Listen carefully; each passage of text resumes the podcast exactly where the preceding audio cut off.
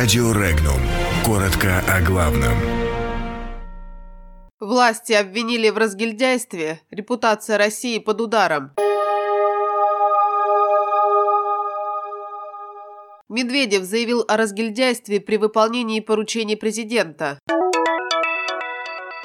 Загрязнение трубопровода «Дружба» – удар по репутации страны.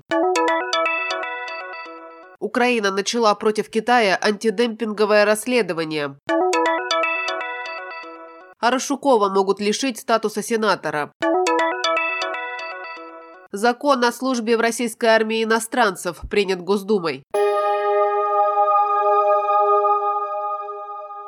Премьер-министр России Дмитрий Медведев раскритиковал федеральные и региональные власти за низкий уровень дисциплины при исполнении части поручений президента страны Владимира Путина и правительства. По его словам, многие поручения вовремя не исполняются, а сроки под разными предлогами постоянно корректируются. Напомним, в мае 2018 года президент России Владимир Путин подписал указ, определяющий стратегические задачи развития страны до 2024 года.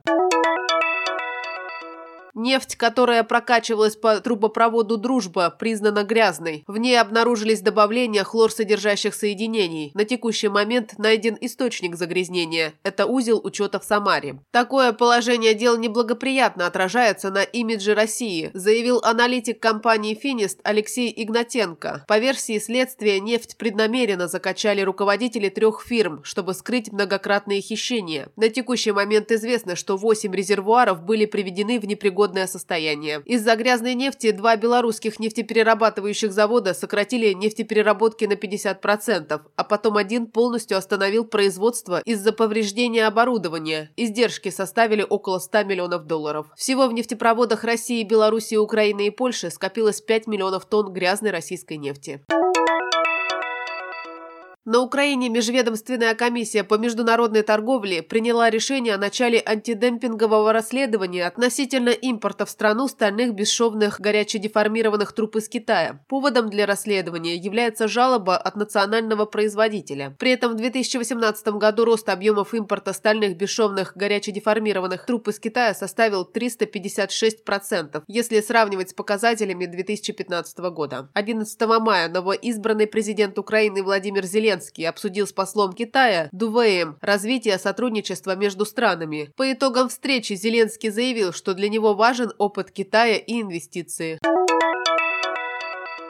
Софет может 22 мая обсудить вопрос о прекращении полномочий сенатора от Карачаева-Черкесии Рауфа Арашукова, сообщил глава комиссии по мандатным вопросам Юрий Воробьев. Решение связано с тем, что Арашуков своевременно не предоставил в срок декларацию о своих доходах и расходах за 2018 год. Декларацию следовало предоставить до 1 апреля. По словам Воробьева, у Арашукова, который находится в СИЗО, были все возможности своевременно подать документы. Сенатор отправил декларацию 15 апреля.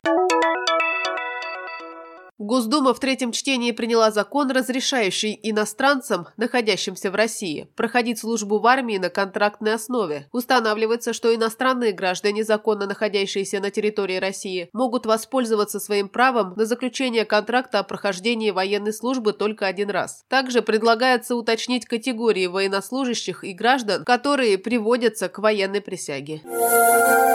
Подробности читайте на сайте Regnum.ru.